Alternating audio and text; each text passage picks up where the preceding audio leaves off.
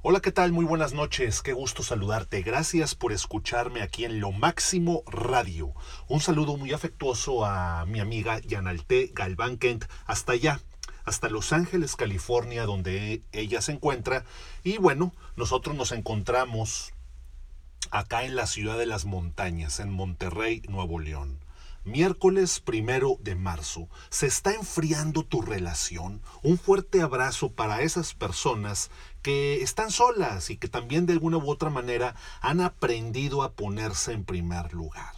Así como todos tenemos ciertas cosas que nos prenden muchísimo, también hay algunas acciones que nos enfrían. Y cuando digo prende y, prenden y encienden, no me estoy refiriendo, no te confundas, me estoy refiriendo a esa relación afectiva, a esa relación de pareja, que por cierto es muy importante. Y ya ves ahorita, digamos, la pareja o la expareja de, de candente ahorita, de noticia, de Eric Rubin y Angélica Legarreta. Entonces, hay, hay algunos parámetros que yo te quisiera compartir rápidamente en esta brevísima cápsula que ya te estoy compartiendo en lo máximo radio.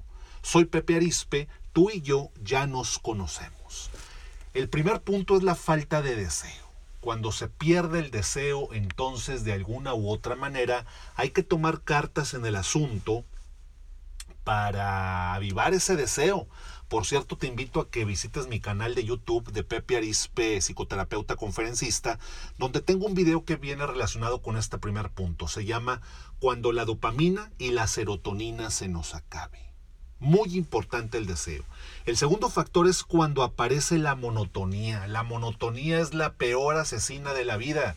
Una persona que tiene una vida rutinaria es una persona que va al precipicio de su vida. El segundo punto es la falta de tiempo. No confundas familia con familiares. Y cuando te digo que no confundas familia con familiares, pues bueno, me refiero a de que cuando tú ya formas una familia, cuando tú te casas, cuando formas, cuando tienes una pareja, déjame decirte que eh, ya tu nueva familia o ya tu nueva pareja ya es esa nueva familia que tú acabas de formar. Los demás son familiares. Y cuando digo los demás son familiares me refiero a papá, mamá, hermanos, suegros, tíos, primos, sobrinos, etcétera, etcétera.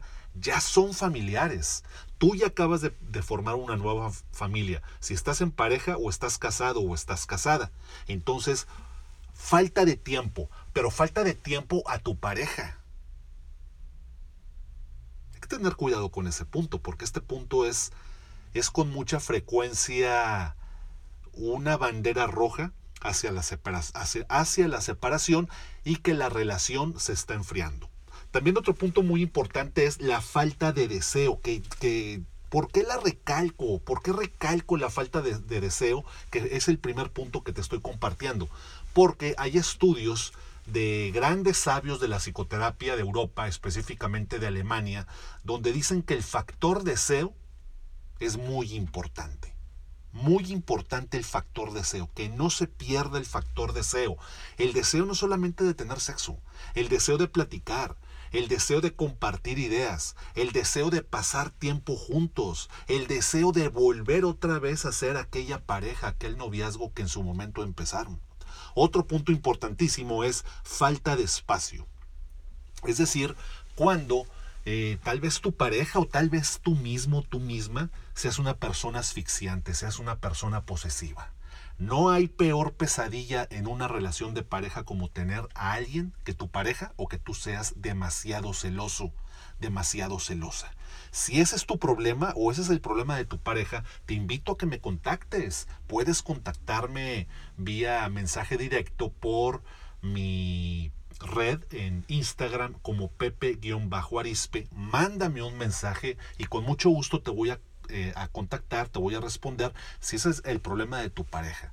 Si tu pareja es demasiado celosa, si tu pareja es demasiado celoso, te invito a que tomes cartas en el asunto porque hay un trasfondo muy fuerte y hay un trasfondo muy oscuro detrás de una persona que es demasiado celosa.